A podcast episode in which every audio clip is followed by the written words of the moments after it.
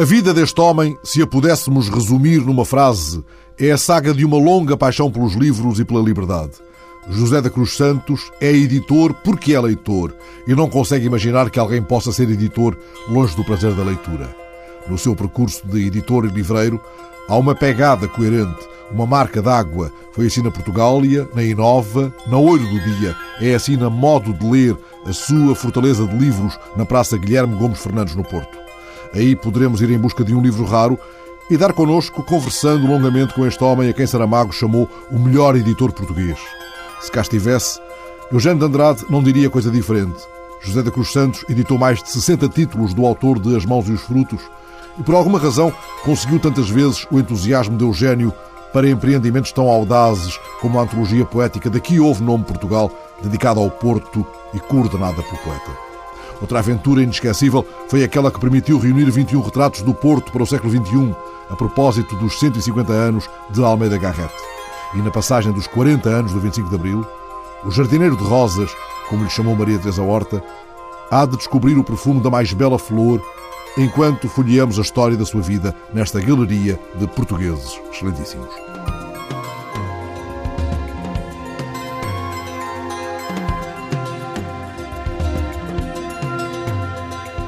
A ditadura censurou e proibiu dezenas de livros que ele quis editar. Em democracia, uma editora, a Leia, mandou guilhotinar exemplares preciosos de livros que ele produziu e que se encontravam em armazém. Entre todos os lesados, José da Cruz Santos foi o único que não se resignou e levou o caso a tribunal. Recebeu nesses dias o testemunho de solidariedade de nomes grandes da política e da cultura. Entre os depoimentos expressamente reunidos em seu apoio está este de Freitas do Amaral. José da Cruz Santos foi quem, ao longo da minha vida, mais conseguiu transformar o ofício de editor numa verdadeira arte digna de figurar em pé de igualdade ao lado da pintura, da escultura ou da arquitetura de nível superior.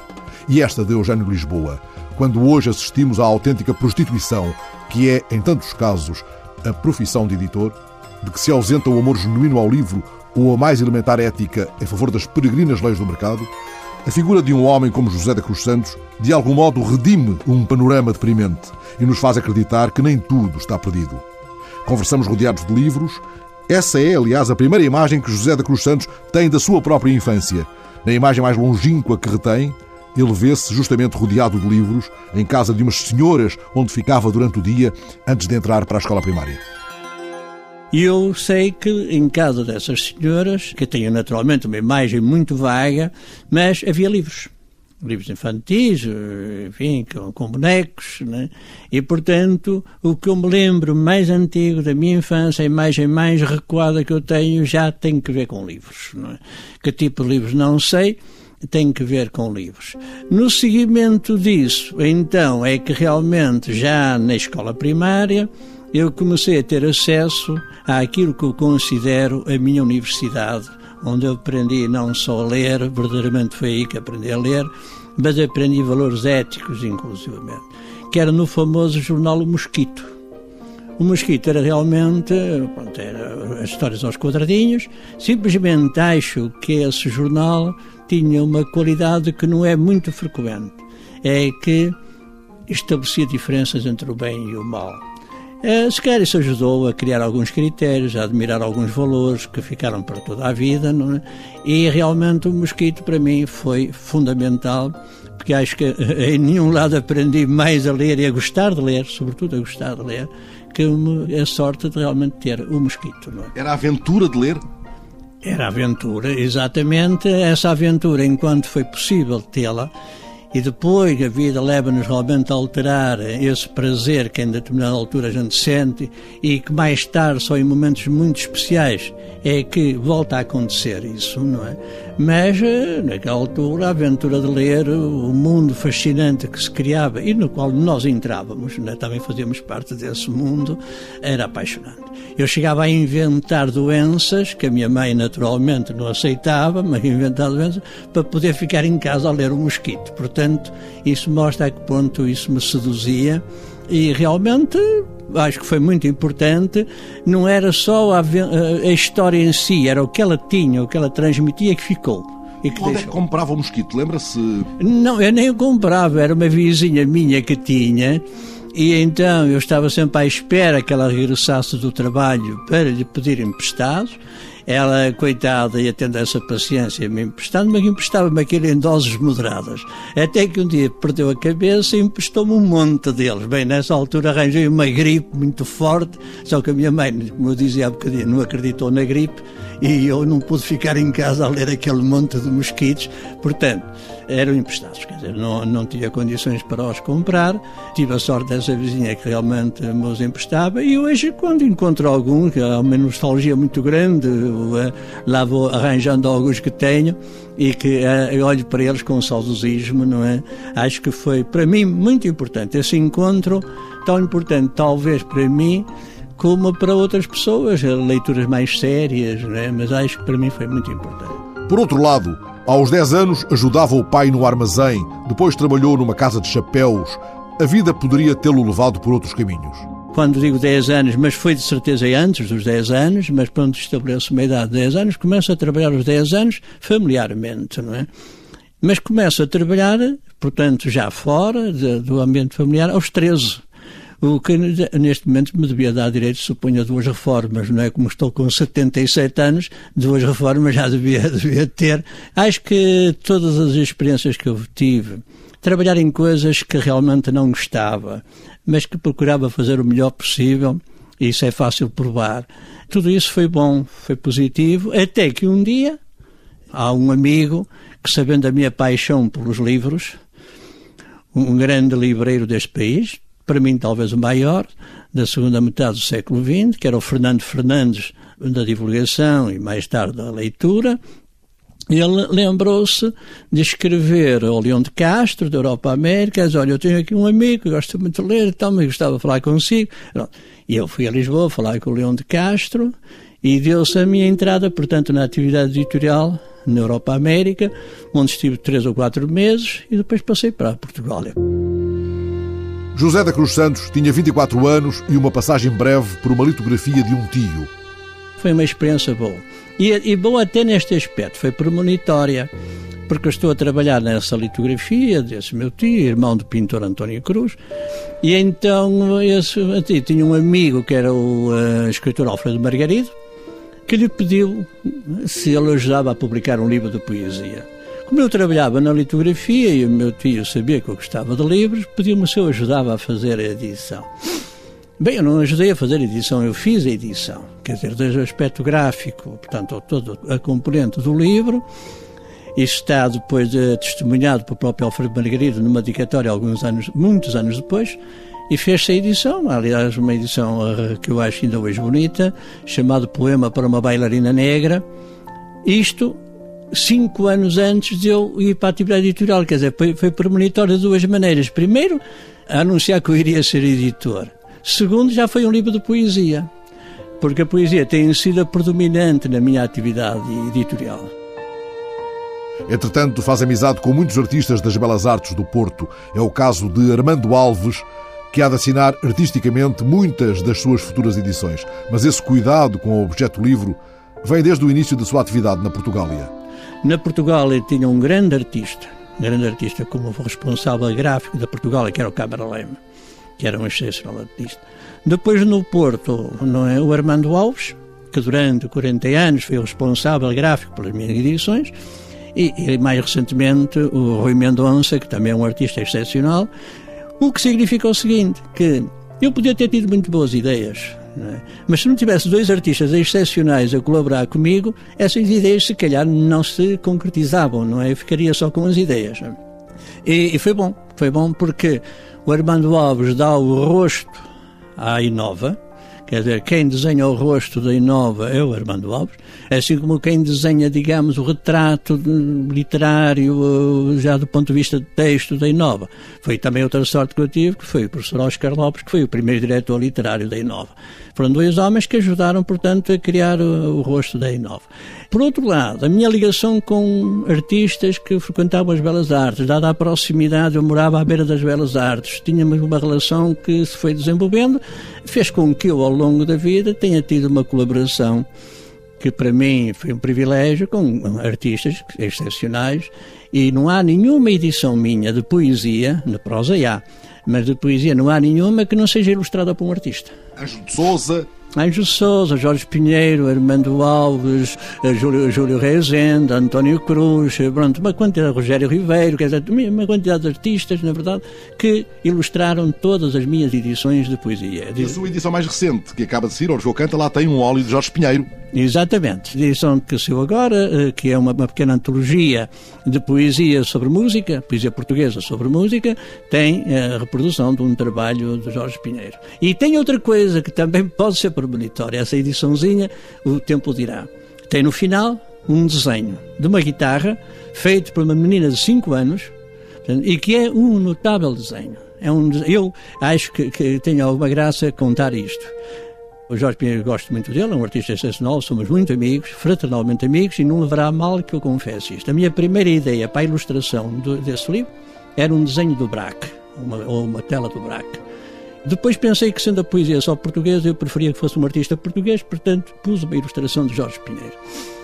O prefaciador do, do, do livro tendo uma miudinha de 5 anos, disse: Olha, ela, nós fomos ver, ouvir um concerto e ela fechou a casa e desenhou uma guitarra. Você gostava de ver essa guitarra? Eu vi a guitarra. Eu disse: Mas isto é o Braque. E então incluí o desenho. De, realmente, o Braque acabou por estar no livro através de um desenho de uma miúda de 5 anos, não é? Mas regressemos aos seus tempos de Lisboa, no início da atividade editorial. Alguns meses na Europa América, cinco anos na Portugália e depois o regresso ao Porto. Foi breve a passagem por Lisboa, mas a Portugália foi muito importante no seu percurso. É na Portugália que Cruz Santos conhece os grandes escritores portugueses desse tempo. É natural, porque eles, eles, passavam todos por lá, desde o Reis, Virgílio Ferreira, Redol, Manuel da Fonseca, toda essa gente que realmente estava ligada à, à Portugália. Eu tive a possibilidade de os conhecer, em relação a alguns de fazer amizades, eu nunca fui muito, muito convivente, mas de, de qualquer modo eh, foi aí que eu os conheci, foi aí que estabeleci relações, eh, que ficaram pela vida fora e, em alguns casos, ainda hoje duram, não é? É porque não nos demos muito mal uns com os outros, porque realmente ainda hoje ainda hoje duram. Todos os quatro que citou já morreram, ainda que por vezes não seja inspirador e salutar o conhecimento do autor para lá da obra, o que é que retém do contacto com esses grandes vultos que passavam pela Portugália? Eu começo exatamente por uma afirmação que fez e que para mim é verdadeira um demasiado conhecimento ou demasiado íntimo pode prejudicar o conceito que temos, a noção que temos de determinado autor devo exatamente à circunstância, como eu disse, de não ser muito convivente, que a minha relação com todas essas pessoas, sendo uma relação de amizade, uma relação de admiração minha por eles, nunca foi, portanto, excessiva. Nunca fomos, digamos assim, pessoas com, muito conviventes. Fomos o suficiente para mantermos uma relação que, em alguns casos, ficou até o primeiro que desapareceu e que foi boa porque não tive, excetuando no caso do Régio, com quem eu não tinha uma grande relação, porque essa relação era fundamentalmente com um homem a que este país imensamente deve. Estou na área da poesia, acho que lhe deve imenso, que é o Luís Amaro, poeta Luís Amaro. A ligação na Portugália do José Régio era mais com Luís Amaro. Com os outros autores, Manuel da Fonseca, Alves Redol, Virgílio Ferreira, Assis Esperança, etc., Ferreira de Castro, né? eu tinha uma relação que era boa. Eram pessoas que não tinham, bem, com diferenças entre elas, mas não tinha dificuldade entre editor e autor, não tinha dificuldades. E a prova que não tinha é que, já depois de eu sair da Portugália, ao longo dos anos, continuámos a colaborar em muitas coisas. Eh, se me permite, portanto, exemplificar um caso, eu no Virgílio Ferreira, de quem depois deixei de ser editor, eu faço a edição dos 25 anos da vida literária do Virgílio Ferreira, eh, faço a edição. É praticamente a primeira ou segunda edição da Inova, portanto, uma homenagem ao Virgílio Ferreira nos 25 anos da vida literária dele, e depois, mais tarde, em 1977, salvo erro, faço uma semana de homenagem ao Virgílio Ferreira aqui no Porto. O Virgílio Ferreira é considerado uma pessoa difícil, de trato difícil, mas nós nunca tivemos essa dificuldade. Tínhamos uma relação de amizade grande, e até independentemente de estarmos em campos muito diferentes. Politicamente, politicamente. politicamente. Até curiosamente, quando ele publica a conta corrente, ele mandou-me um exemplar, dois primeiros exemplares, com um cartão muito curioso, em que ele dizia ao Crescentes, eu, entre, quase certeza, de que vou incomodar de que vou entristecer com coisas que digo na conta corrente e a indelicadeza de não lhe mandar os livros, eu prefiro correr o risco de o incomodar e mandar-lhe os livros e mandou-os. É? é evidente que ele tinha razão. Não há muita coisa na conta corrente que me incomoda, mas também tem alguma piada.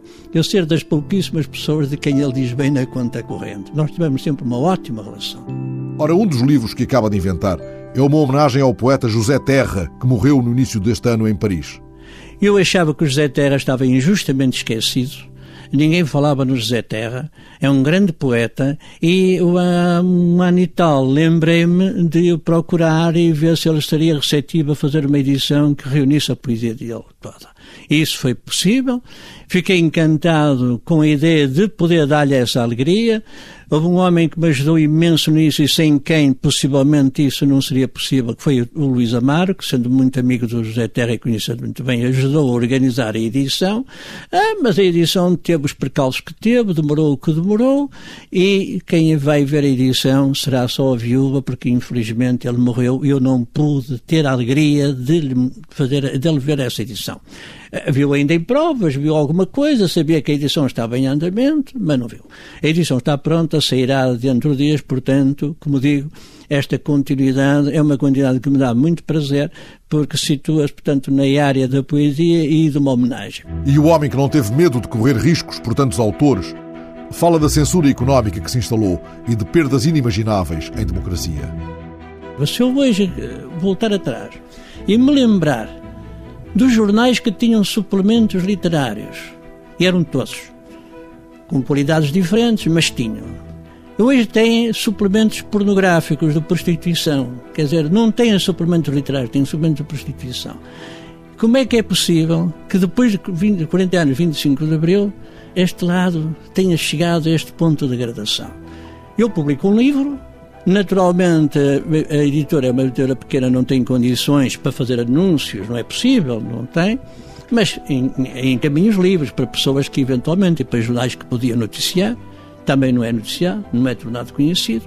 Como não há os suplementos literários, portanto as pessoas não têm acesso, não sabem que os livros saíram, eu pergunto-me como é que é possível. Quer dizer, é preciso uma certa dose de loucura. Eu tenho, tenho, aliás, eu já disse que se, eu não sei se aqui no Porto existe o Conde Ferreira Existe também o Hospital Magalhães Leme, que eu já tenho dito, se eu passar lá e contar ao porteiro alguma destas coisas, eu nem preciso de receita médica para ser internado, porque, simplesmente, continuar a editar nestas condições tem que haver uma certa dose de loucura. E foi em democracia que viu livros seus guilhotinados. Também é outra coisa, quer dizer, a PIDA apreendia livros. E aprendeu muitos, como eu digo, eu tive 40 livros proibidos e apreendidos, não é? Aprendeu muitos. Eu nunca soube bem o destino que eles tiveram, mas nunca soube que eles guilhotinassem os livros. Possivelmente ofereciam-nos, ou se calhar vendiam-nos e, e, os livros iam parar à mão de alguém. Agora, haver uma empresa que efetivamente pega em 97 títulos que eu publiquei, alguns dos maiores autores deste país, edições como nunca se fizeram neste país, e guilhotina 97 títulos, isto depois do 25 de Abril, é estranho. Quer dizer, vivemos num mundo estranho. Realmente é um país onde a gente sente, como diria o, o Daniel Felipe, às vezes a pátria é um lugar de exílio. Quando conversei com José da Cruz Santos, tudo indicava que não haveria Feira do Livro no Porto. Ele, que é muito crítico dos moldes em que a feira é organizada, pergunta-se porque é que o dinheiro exigido pela organização não é canalizado para o que considera outras prioridades? Entre dar 75 mil euros que não me parecem necessários para se fazer a Feira do Livro e comprar a casa de onde nasceu Almeida Garrett, no Porto. Portanto, essa casa existe. A maior figura de nasceu nesta cidade, a casa onde ele nasceu ainda existe. Eu ando, aliás, há 14 ou 15 anos a tentar convencer a Câmara do Porto a fazer isso. Disse inclusive ao Rui Rio que era uma pedra branca que ele punha no final do trabalho dele como Presidente da Câmara se, e ia, aliás, atenuar muitos erros que ele tinha feito no plano cultural se ele comprasse para a Câmara de Porto, para o Porto, a casa onde nasceu Almeida Garrett. Eu sei que foram dados alguns passos, no final, portanto, do mandato dele foram dados alguns passos nesse sentido, mas ficou por concretizar, o que vem se calhar dar razão a uma frase muito bonita agreste do Camilo sobre o Garrett e sobre o Porto. É que o Camilo Castelo Branco dizia esse Almeida Garrett que, por distração ou capricho da natureza, nasceu no Porto. Que só por distração ou capricho da natureza é que nasceu no Porto. Portanto, já nessa altura o homem da gaita era maltratado, continua a ser maltratado. Durante anos foi muito maltratado porque todos os anos servia de uh, suporte para porem uma cascata em cima da estátua, bela estátua de barata feio.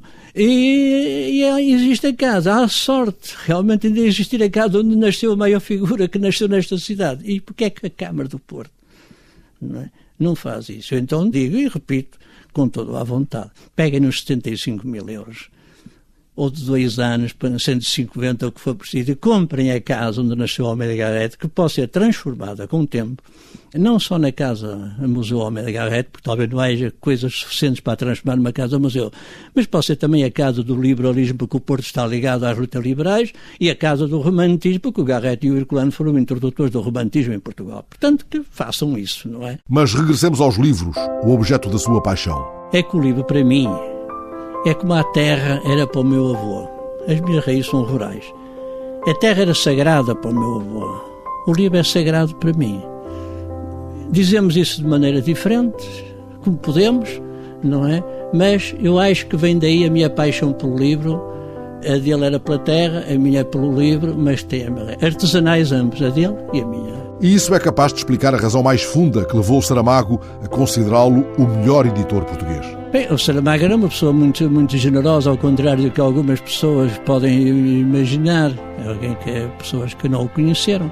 É que eu tenho, eh, sobre essas pessoas, tenho uma grande vantagem. É que eu conheci o Saramago como editor. Ele é um grande editor. O trabalho que ele fez da Estúdios Cor é um trabalho exemplar ele realmente era um homem a quem devemos algumas edições magníficas que, que os estudos Cor publicaram, e eu realmente dizia, oh, Sr. Marcos, nós, nós fomos colegas. nós fomos colegas. Eu não escrevo, mas sou editor, ele foi editor, não é? E ele como editor, portanto talvez esteja aí a origem dessa generosa referência que ele fez, eh, generosa e portanto, ou seja, generosa é imerecida, advém dele ter sido editor também, não é? Portanto, ele sabia dar valor à edição. Eu gostaria já agora de juntar essa frase, como digo, não subo para os ombros da minha vaidade com essa frase, mas gostava de juntar uma outra frase dele que está ligada a essa e que é muito bonita para mim. Essa frase é muito bonita para mim. Quando eu fiz a fotobiografia de hoje de Andrade, e essa fotografia posso dizer que praticamente, exceto o aspecto gráfico final, que é do Armando Almas, fui eu que a criei, porque não só reuni os materiais, como lhe dei o esboço inicial que o Armando Alves depois transformou graficamente, mas fiz o borrão inicial. E quando mostrei essa fotobiografia ao Saramago, ele teve esta frase que eu não podia esquecer diz assim, assim, até eu gostava de ter uma fotobiografia. Falou Eugênio de Andrade. Esse terá sido o seu autor de uma vida? Já conhecia o Eugênio de Andrade antes de ser editor, conhecia como leitor e conhecia pessoalmente. Até me atrevi um dia, felizmente isso desapareceu e espero que nunca apareça, me atrevi a fazer uma entrevista ao Eugênio de Andrade. Não digo, não digo porque pode aparecer e não digo que realmente sou uma pessoa com a, a digamos, a generosidade que ele tinha com as pessoas eh, jovens, né? eu era um jovenzinho naquela altura, em que realmente ele aceitou dar essa entrevista, portanto já o conhecia daí, até que um dia, que realmente quando eu vou para Portugália, eu publico na Portugália a primeira edição da poesia reunida dele, não é? Uh, poemas reunidos, é uma edição que faço na Portugal. Onde ele pôs uma dedicatória que diz, eh, também lá está por monitória, em que ele diz que José da Cruz Santos, o anjo da guarda desta edição. Portanto, eu gostava da poesia dele, está tudo ligado, gostava da poesia dele e pude fazer naquela fabulosa coleção que não fui eu que criei, já existia na Portugal, a coleção Poetas de hoje, que é uma coleção espantosa, pude fazer lá essa edição. E nos 40 e tal anos, portanto, em que publiquei o Eugênio de Andrade, eu nem sempre fui editor dele, mas ia sempre publicando. Não era o editor, digamos, oficial, mas ia publicando coisas dele, que, as tais coisas que eu inventava porque a edição, digamos, canónica saía num sítio, mas eu ia publicando coisas e inventando coisas. E então eu publiquei do Eugênio Andrade sobre ele 60 e tal títulos, portanto, isto diz bem da importância que o Eugênio assumia para mim como editado, não é? E é porque ele também não desgostava do editor, porque efetivamente se ele tinha uma editora, a partir da Inova foi publicado noutras editoras, começou por ser na Limiar e depois noutros sítios. Mas se ele tinha uma editora e continuava a publicar coisas comigo é porque gostava das coisas que eu inventava. Aliás, isso até nem era eh, muito difícil para ele perceber a admiração que eu tinha por ele, porque a primeira homenagem nacional que se faz neste país ao General Andrade foi eu que fiz no Porto, em 76, durante uma semana. Fiz uma homenagem aqui no Porto, na Fundação Engenheiro Antônio de Almeida, durante uma semana, com a colaboração de pessoas fabulosas, desde o Lopes Graça, o Oscar Lopes, o Armando Alves, Eunice, eh, etc. Não é? Portanto, a minha ligação ao Eugênio de Andrade tem que ver com o meu gosto pela poesia dele, não é? E também tínhamos uma boa relação. José da Cruz Santos poderia ficar horas a falar de Eugênio de Andrade, que organizou a seu pedido a notável antologia poética dedicada ao Porto, daqui houve nome Portugal, e para quando uma antologia sobre Lisboa. O editor da Modo de Ler responde que essa antologia existe, foi feita a seu pedido por Vasco Graça Moura, apenas ainda não chegou às livrarias. Vasco Graça Moura, a quem eu aproveito aqui para prestar uma homenagem enorme. Para mim, Vasco Graça Moura foi, digamos, o outro poeta que eu encontrei com uma diferença em relação ao Eugênio de Andrade. O Eugênio de Andrade eu já o admirava como poeta, já conhecia as coisas dele.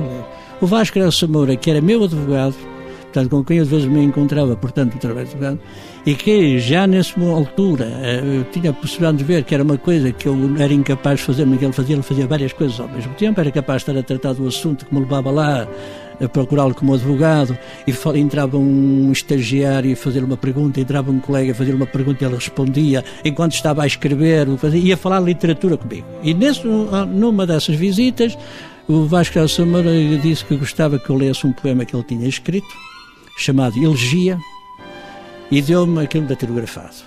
É um poema longo, 250 versos. Desse poema Elegia saiu uma edição chamada Mês de Dezembro, uma edição especial, com o baixo Júlio Rezende, e pode talvez ser o, único, o primeiro caso no país em que logo a primeira edição de um poeta num editor, porque as duas edições que existiam anteriores eram edições de autor, foi logo uma edição de luxo. Eu posso dizer que descobri, eu, o Vasco Graça Quer dizer, ele é, é, o mérito dele era que era o poeta, mas eu acho que descobri. Eu gostei tanto do poema que fiz essa edição. E tive a alegria de ler agora recentemente num texto fabuloso que o Luís Miguel Queiroz leu em Lisboa na homenagem ao Vasco Graça Moura, na Gulbenkian, uma referência a quanto impressionou a ele Luís Miguel Queiroz esse poema Elogia. E eu disse ao, ao Luís Miguel Queiroz, é curioso, realmente esse poema, tantos anos depois, e foi o poema que desencadeou em mim a vontade de ser editor do Vasco Graça Moura, de quem fui editor de, de muita coisa. Tantos são os poetas chamados à conversa entre livros no modo de ler. O nome desta editora diz, afinal, em três palavras, o que José da Cruz Santos já sublinhou repetidamente. Afinal, editar é um outro modo de ler. Sim, é, é, isso, é outro modo de ler e é também uma homenagem, porque os dois títulos que eu publiquei do Oscar Lopes, um era ler e depois outro modo de ler, este nome é uma homenagem ao Oscar Lopes. Porque o Oscar Lopes é uma personalidade absolutamente fundamental na minha vida. Com o que eu aprendi com ele, não só em termos de saber, porque a multiplicidade de conhecimentos desse homem era uma coisa impressionante, que leva o próprio Vasco Graça Moura, que lhe dedica um poema lindíssimo, é dizer que o Oscar Lopes nunca foi professor dele, mas foi com ele que ele aprendeu muita coisa, e nunca foi professor do Vasco Graça Moura. Isto é bonito, até por as circunstâncias de estarem ambos em campos muito diferentes, é bonito, e o Oscar Lopes, com quem eu tive, portanto, o privilégio de aprender nas coisas que leio nos ensaios que lia dele, nos autores que ele me revelava, nas críticas que ele fazia, aprender também uma simplicidade, uma maneira de estar na vida que realmente fazia dele quase que, peço desculpa da, da imagem, mas quase um santo em relação à sua atividade. Porquê? Ele era, estava sempre disponível para quem aparecia a pedir ajuda. Sempre disponível. Era um homem que realmente não se importou de vir trabalhar numa pequena editora que estava a começar, sendo ele já quem era, para ajudar esta editora a, a formar-se e a crescer, não é? E aprendi com ele uma outra coisa, que me tem ajudado muito como editor como calcula, aparecem-me originais, pronto, para propor a publicação, não é? E nem sempre é fácil recusar um original. Eu acho que é sempre difícil. É mais fácil é aceitar, mas difícil é recusar. Mas tem que se recusar, não é? Bom, umas vezes porque não é possível a edição mesmo, dadas as dificuldades materiais, outra vez porque não tem qualidade. E aí, nas partes da qualidade, é que entra o ensinamento do Oscar Lopes. O Oscar Lopes tinha, recusava fazer qualquer crítica em que demolisse um livro. Não fazia isso. Ele sabia que o livro não tinha qualidade. Mas ele sabia outra coisa. Tinha que encontrar no livro alguma coisa que o levasse a falar de uma forma positiva. E porquê? Porque para ele o livro, mesmo não tendo qualidade, tinha sido, primeiro, o sonho da pessoa que o escreveu. Uma ambição de se realizar como escritor. O trabalho que teve a, a criar. E depois as dificuldades de tentar uh, publicar. E tudo isso para ele representava, do ponto de vista humano, muito respeito. Ora, este homem que continua a fazer o caminho com um olhar de jardineiro, diz de si mesmo que é um pequeno editor e refere-se ao recente Orfeu Canta como uma pequena edição com que ainda vai fingindo ser editor. Mas isso não o impedirá de percorrer a Alameda das Glicínias. A Alameda das Galicinas nasce exatamente de uma comemoração que alguns amigos achavam que devia ser feita dos meus 45 anos de editor e eu disse que só podia ser feita de uma maneira. Eu tenho desde a infância a paixão das Galicinas, que é a flor que eu mais admiro, mal eu sabia, e lá está outro caso premonitório, mal eu sabia o que é que a Galicínia significava. É que há meia dúzia de anos soube que na cultura oriental onde ela era originária significa amizade. E, portanto, isto é premonitório. E então eu tenho, neste momento, com o contributo, portanto, dos tais autores que as amizades foram mantendo e de artistas também, tenho um livro só de glicínias, poemas de glicínias ou poemas em prosa e de pinturas com glicínias. E que vai ser a prova curiosa desta coisa. Na pintura portuguesa não havia glicínias, curiosamente elas estão aí por todo lado. Este país tem imensas glicínias, não havia na pintura, não havia glicínias. Na poesia havia algumas glicínias, mas eu não fiz uma antologia de glicínias. Eu pedi às pessoas que fizessem isso. E, portanto, as pessoas escreveram sobre glicínias, pintaram glicínias.